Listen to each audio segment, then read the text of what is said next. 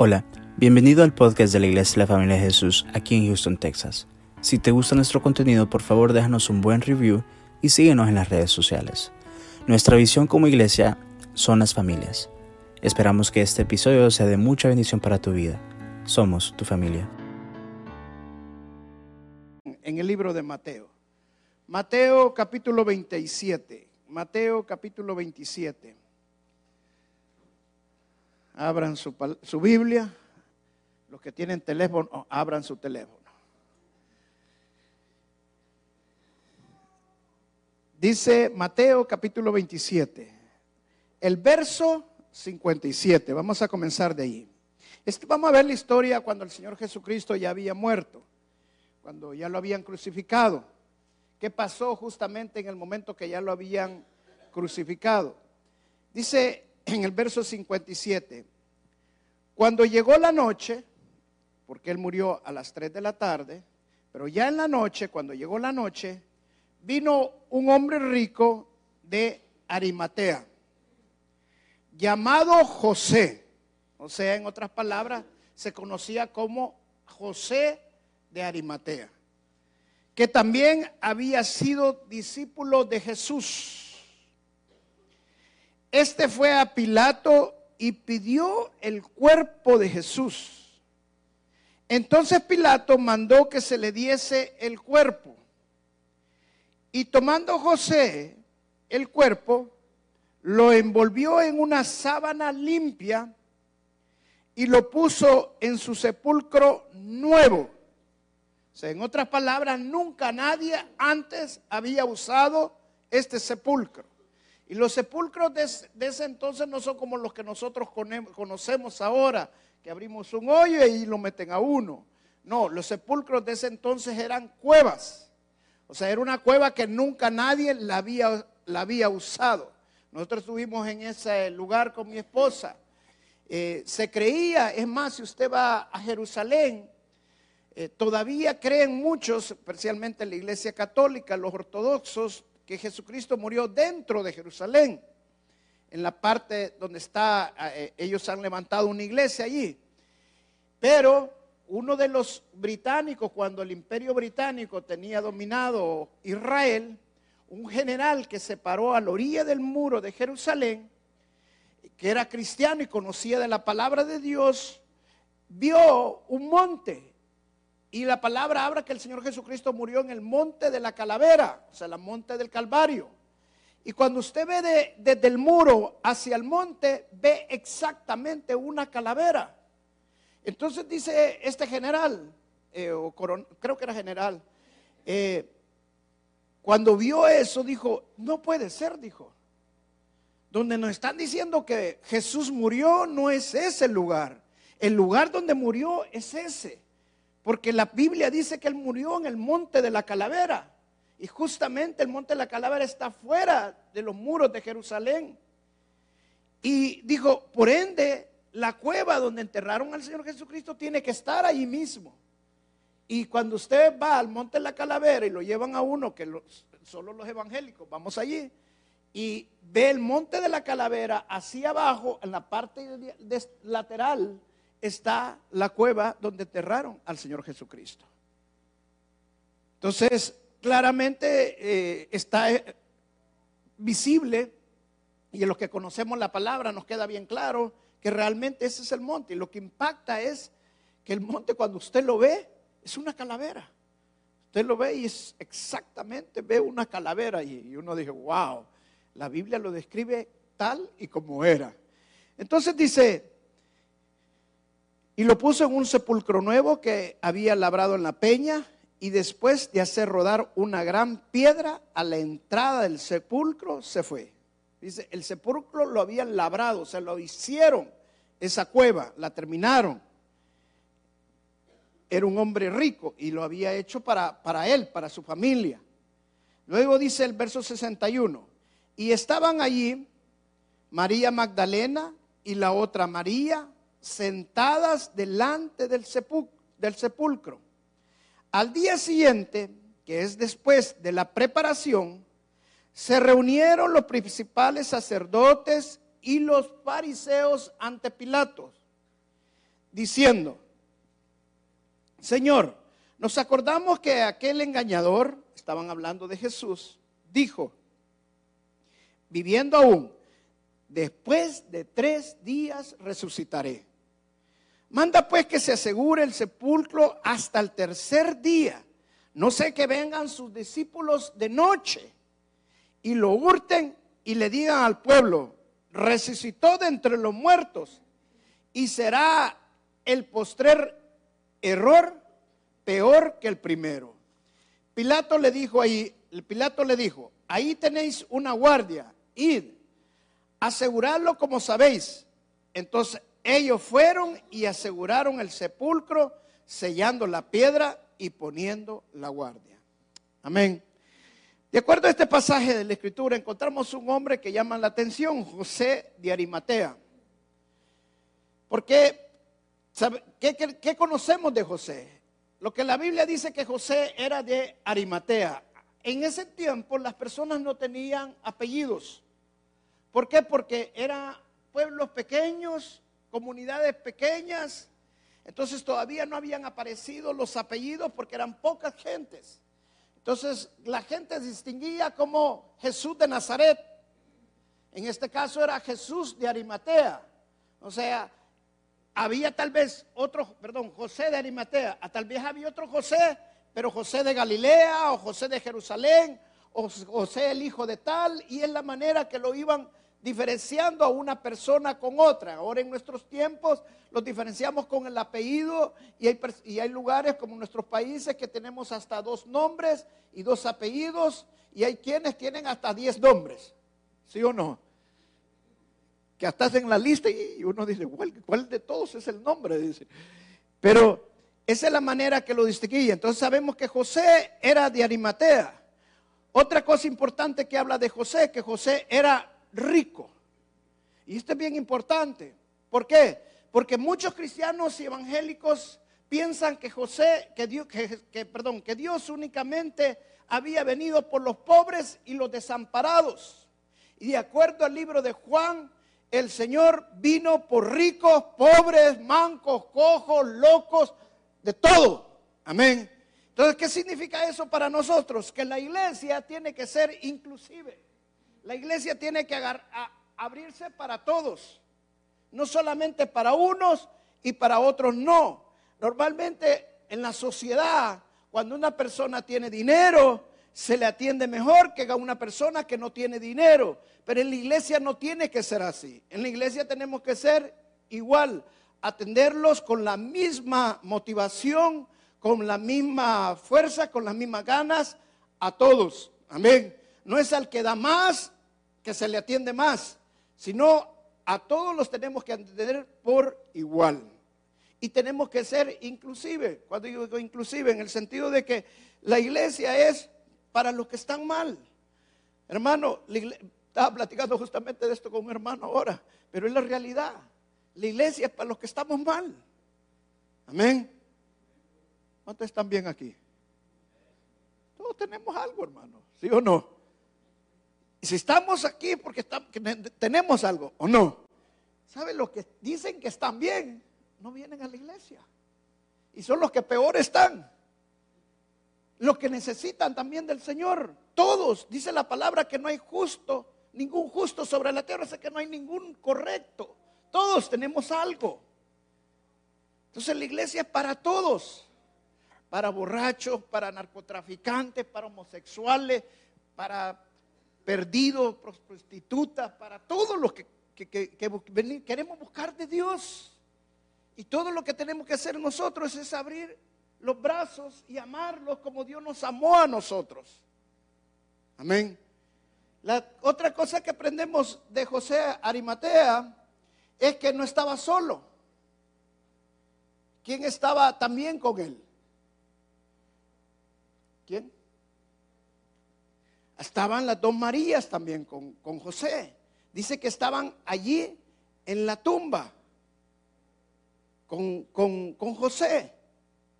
En otro evangelio también vemos que Nicodemo estaba con José y que Nicodemo llevó las, los, las, los, la mirra y los aceites con los cuales envolvieron y, y prepararon el cuerpo del Señor Jesucristo. Eso significa que compartieron los gastos con José de Arimatea. Que estuvieran dos mujeres significa que el Señor Jesús también pensaba en las mujeres.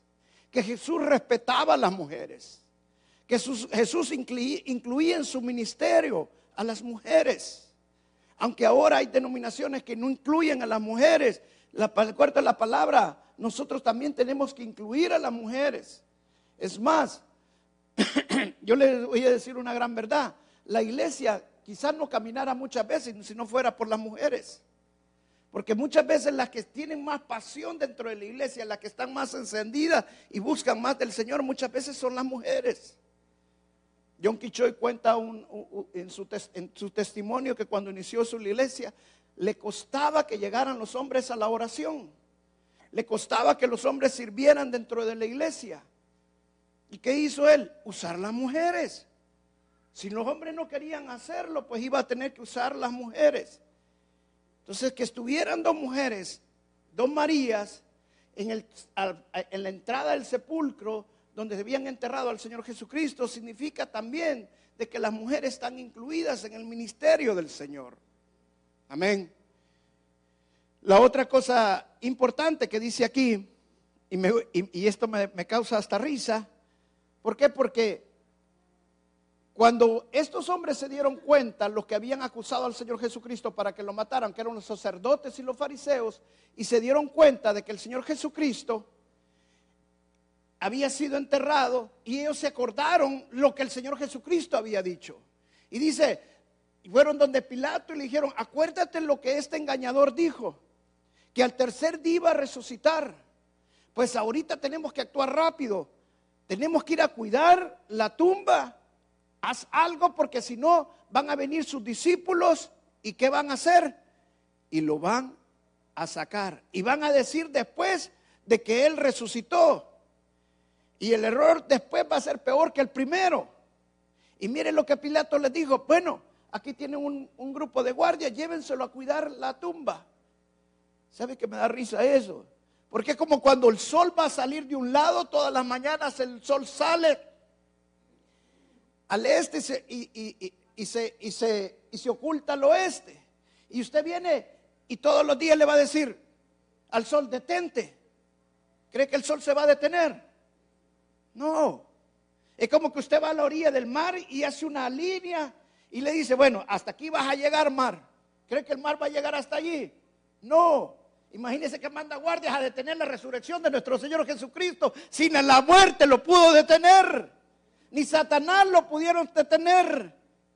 ¿Usted cree que un grupo de guardias lo iba a detener? No. O sea, nadie ni nadie podía detener la resurrección de nuestro Señor Jesucristo. Porque fue resucitado con el poder del Espíritu Santo.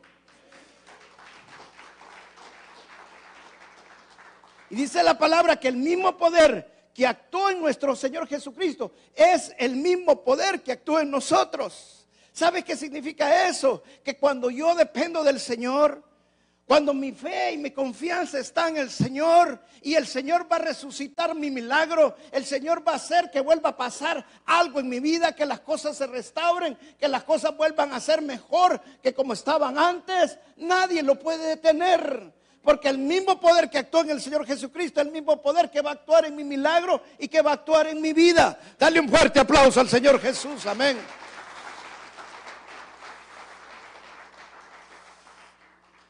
Y la última cosa que aprendo José Arimatea, vamos al libro de Juan, capítulo 19.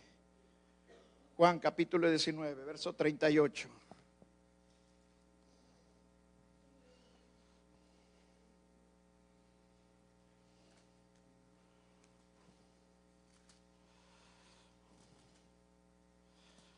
Juan 19, verso 38.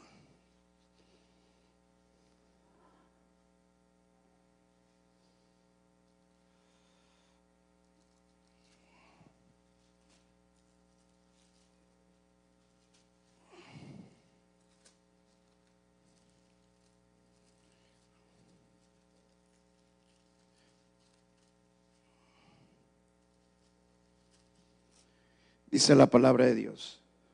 Después de, de todo esto, José de Arimatea, y explicamos por qué le decían José de Arimatea, que era discípulo de Jesús. ¿Quién, ¿Qué era José de Arimatea, hermanos? Era discípulo de Jesús. ¿Qué somos nosotros del Señor Jesucristo?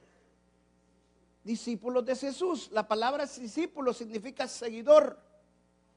Entonces nosotros desde el momento que empezamos a seguir al Señor Jesucristo nos convertimos en qué? En discípulos de Jesús. Pero mira cómo era este discípulo. Dice, después de todo esto, José de Arimatea, que era discípulo de Jesús, pero, pero, secretamente, por medio de los judíos, rogó a Pilato que le permitiese llevarse el cuerpo de Jesús y Pilato se lo concedió. Entonces vino y se llevó el cuerpo de Jesús. Wow. Un discípulo dice que llegó secretamente. Wow. ¿Sabe cómo se llama esto hoy en día? Este se llama el síndrome del cristiano secreto. Es el síndrome de José de Arimatea. Los cristianos que quieren pasar en secreto. Te lo voy a ilustrar para que tú me entiendas lo que te quiero explicar. Un niño una vez encontró un, un perro callejero y se lo llevó a su casa y, y, lo bañaba, pero el perro, como dicen, el mono en que se vista de seda, mono se queda. Era un aguacatero y por más que quisiera no lo iba a convertir en un husky. Pero el perro estaba enamorado del perro. Y un día le preguntan al niño, bueno, le dijo, ¿y, ¿y este perro qué clase de perro es? Ah, este es un perro policía, le dijo. Policía, le dijo. Si es que este no parece policía, le dijo. No, es que es de la secreta, le dijo. Así hay muchos cristianos ahora. Hermano, ya no le he visto en la iglesia. Como no, pastor, si llego a la iglesia. Lo que pasa es que usted no me ha visto. ¿Y en qué momento ya es que soy de la secreta? Así estaba José Arimatea. Dice, secretamente, dice, llegó donde Pilato.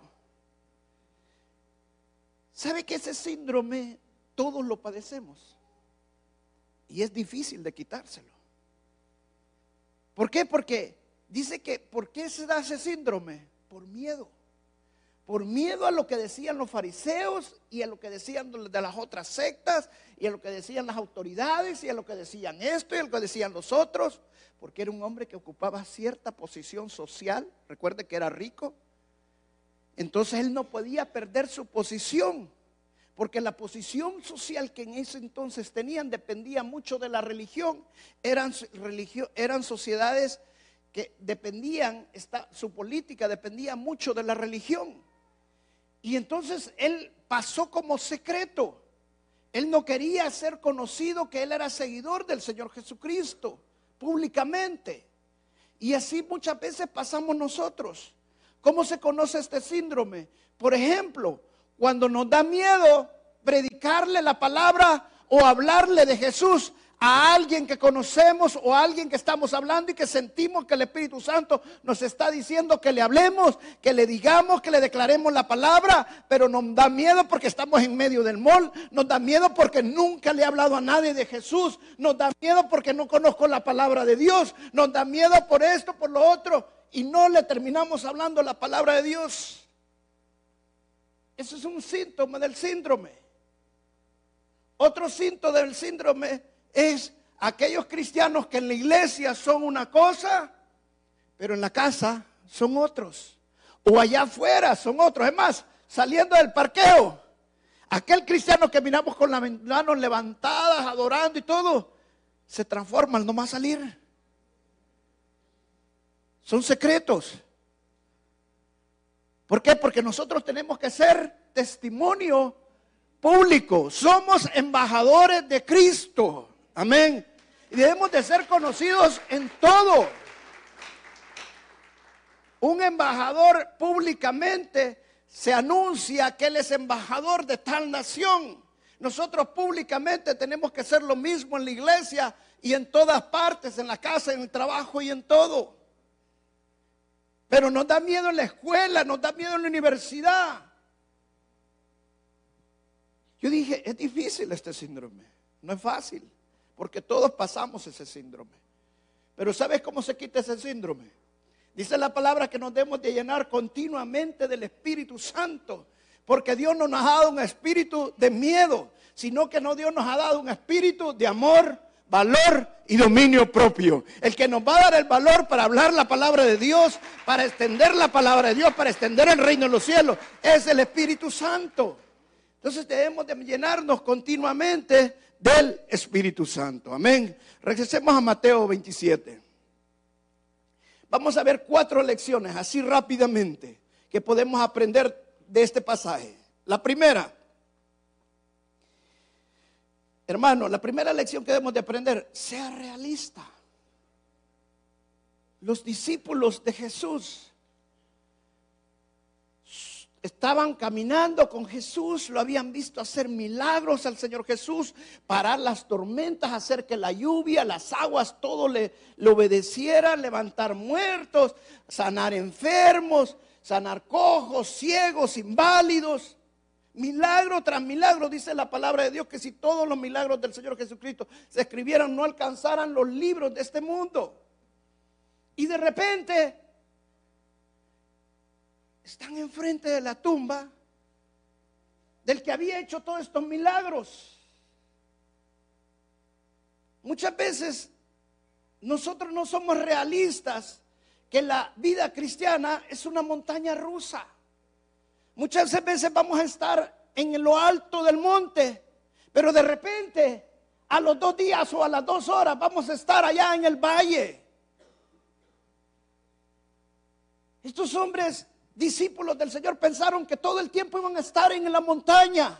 Pero el Señor Jesucristo los estaba preparando porque ese momento donde iban a bajar al valle iba a llegar y estaba cerca cuando Él llegara a Jerusalén. Solo imagínense, el domingo Él había entrado por Jerusalén, las palmas habían sido tiradas, Osana, le habían cantado, le habían alabado al Señor. Y solamente, prácticamente cinco días después lo estaban crucificando al Señor Jesucristo. Así es la vida cristiana. Y así es la vida. Van a haber momentos de crisis, van a haber momentos de excitación, momentos de felicidad, momentos de gozo, pero también van a haber momentos difíciles. Pero tenemos que ser como el apóstol del Pablo decía, he aprendido a tener contentamiento, sea cual sea mi situación. ¿Por qué? Porque la vida cristiana no depende de mis circunstancias. La vida cristiana depende de lo que la palabra de Dios dice. La Biblia cristiana depende de lo que yo he creído. Yo he creído en un Dios grande, en un Dios poderoso. Y mi fe está puesta en Él. No en mis circunstancias. El apóstol Pablo decía, tenga o no tenga, tengo contentamiento tenga escasez o tenga abundancia, tengo contentamiento. Esté sufriendo o no esté sufriendo, tengo contentamiento. O sea, no dependo de mis circunstancias ni no dependo del Señor Jesucristo. Amén. La segunda lección que aprendemos de esto, hermanos, es que debemos de aprender a ser pacientes. Hermano, el viernes muere el Señor Jesucristo. Tres días después Él resucita. Muchas veces el milagro puede pasar en tres días sin Señor cambiarlo. Muchas veces en dos minutos lo puede volver a cambiar. Muchas veces pueden pasar años para cambiarlos. Pero tenemos que aprender a ser pacientes y esperar en el Señor. Los que esperan en Jehová tendrán nuevas fuerzas. Pero si no aprendemos a tener paciencia, no vamos a poder recibir el milagro que el Señor quiere que recibamos en la manera que lo recibamos. Muchas veces el milagro va a pasar, pero como no hemos tenido paciencia, va a pasar de largo por nuestras vidas. Pero si somos pacientes, vamos a esperar en la venida de ese milagro. Dice, ¿cuántos estaban realmente, pacientemente esperando la resurrección de nuestro Señor Jesucristo? De todos los discípulos del Señor. ¿Sabe por qué la Biblia le llama a José de Arimatea discípulo a pesar que llegó secretamente? Porque José de Arimatea estaba esperando la resurrección de nuestro Señor Jesucristo. José de Arimatea estaba gozoso, estaba contento de por ser él el que fuera y enterrara a nuestro Señor Jesucristo. Y las dos mujeres que estaban allí estaban esperando el milagro. O sea, nosotros tenemos que confiar en el Señor y tener paciencia que el Señor va a restaurar todas las cosas, que el Señor va a cambiar las circunstancias. Amén. Pero hay otra tercera lección que quiero enseñarte esta noche. Y la tercera lección es que muchas veces las circunstancias no van a cambiar. Te lo vuelvo a repetir una vez más. Muchas veces las circunstancias no van a cambiar. Fíjate, ¿por qué el Señor permite que nosotros pasemos circunstancias difíciles? ¿Sabes por qué? Simple y sencillamente. Porque el Señor quiere que lo busquemos a Él. Todo lo que el Señor quiere, cuando Él permite circunstancias negativas, circunstancias contrarias a nuestras vidas, cuando nosotros sentimos que el favor de Dios no está con nosotros, cuando nosotros sentimos que las cosas nos están llegando mal, de repente nos llegó una enfermedad, ¿sabes todo por qué lo permite? Simple y sencillamente para que lo busquemos con más intensidad. ¿Por qué Dios permitió que su pueblo saliera y llegara a la orilla del Mar Rojo cuando el faraón lo venía siguiendo? ¿Sabes por qué? Porque Dios quería que su pueblo lo buscara para abrir el Mar Rojo. ¿Por qué José fue permitido que fuera a la cárcel y estuviera dos años preso? Para que José lo buscara más intensamente y fuera puesto como el segundo de Egipto. ¿Por qué Jonás tuvo que ser tragado por un pez? ¿Saben por qué? Porque si el pez no lo hubiera tragado, jamás se hubiera ablandado su corazón. Por más que nosotros lo queramos, no se, Ahora te voy a hacer otra, pregunta. Entonces, si Dios no permite pasar a esas circunstancias, porque muchas veces las circunstancias no cambian? ¿Sabes por qué? Porque las circunstancias Dios las usa no solamente para que lo busquemos a Él, sino también para que moldear nuestro corazón, moldear nuestra vida. Y el Dios que nos ha creado sabe que mientras Él nos tenga en el fuego, nosotros estamos siendo moldeados y no vamos a ser presa de Satanás. Y Él está creando algo maravilloso para la honra y la gloria del Señor.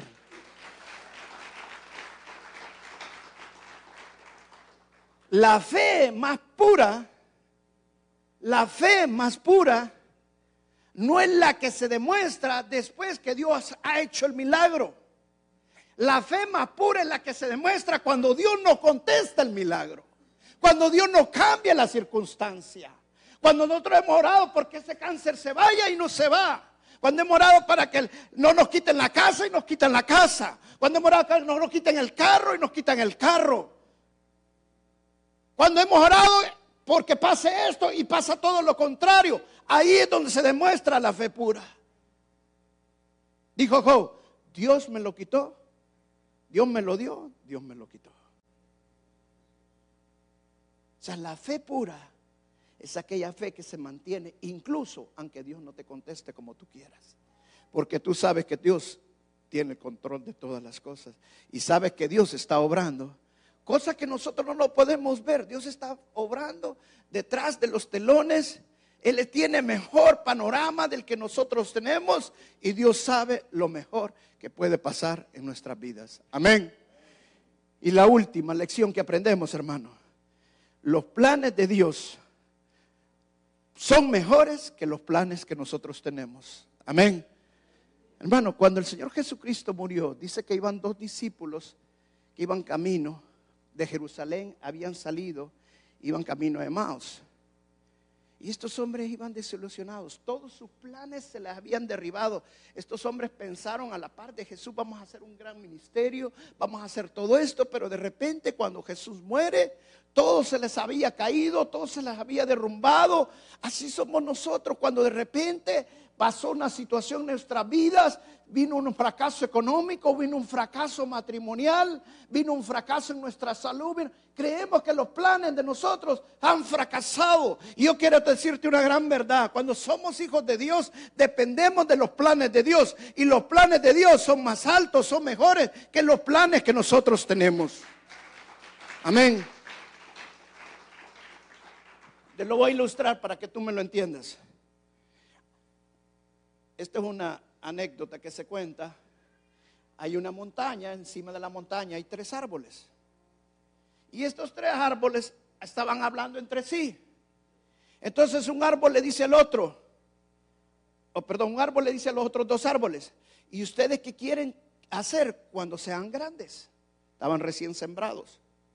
Entonces vino un árbol y dijo, yo cuando sea grande quiero ser un cofre donde guarden oro y diamantes. Wow, dijo, está muy bien. Y el otro dijo, yo cuando sea grande, yo quiero ser un gran barco donde lleve reyes y príncipes y realeza en mi barco. Wow, dijo el otro. ¿Y tú qué querés hacer? Yo cuando sea grande quiero quedarme en este monte. Y cuando todo mundo venga a este monte y me vea a mí, voltea a ver el cielo y vea a Dios. Bueno, pasó que llegaron y cortaron los tres árboles. Y el primer árbol que dijo que lo que hiciera, que lo hicieran cofre, para tener piedras preciosas en su cofre y oro, lo hicieron cofre, pero lo hicieron cofre para almacenar agua para los animales y alimentos para los animales. El segundo árbol que cortaron, en lugar de hacerle un gran barco, lo hicieron un bote bien pequeño y era para almacenar allí los peces que, agarraban los pescadores. Y el tercer árbol y el último lo cortaron en pedazos de madera y lo apilaron con, otras, con otros pedazos de madera. Pasaron los años. Y después de varios años, el primer árbol que habían hecho cofre, un día una mujer que estaba embarazada llegó a un lugar donde estaban animales y estaba este cofre y sacó todo lo que había en ese cofre y ocupó este cofre para poner a su hijo, que era el Señor Jesús.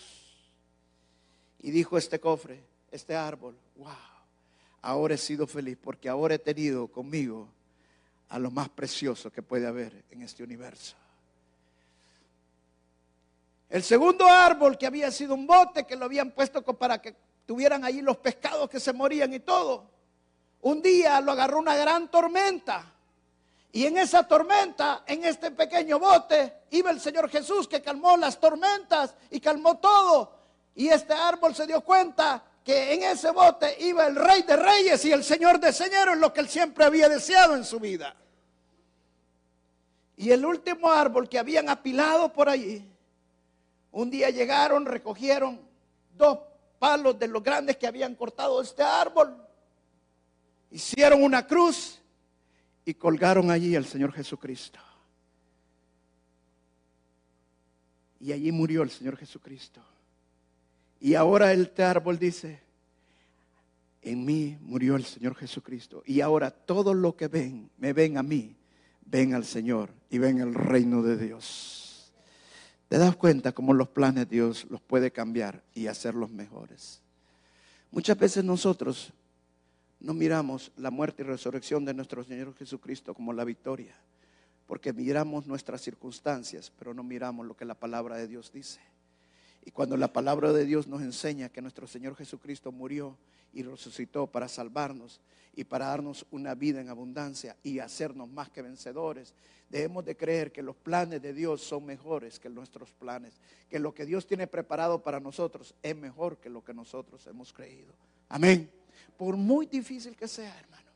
Este momento de la Pascua, este momento de la Semana Santa, es el momento cuando te tienes que llenar de fe y creer en las promesas del Señor, creer en la palabra de Dios porque Él es bueno y Él es grande. Y Él nos ha hecho más que vencedores. Y recuerda que el mismo que lo recitó dentro de los muertos es el mismo que actúa dentro de nosotros para hacer el milagro que tú estás esperando en tu vida. Amén. Dale un fuerte aplauso al Señor Jesucristo. Aleluya. Vamos a parar y vamos a orarnos. Aleluya, Señor.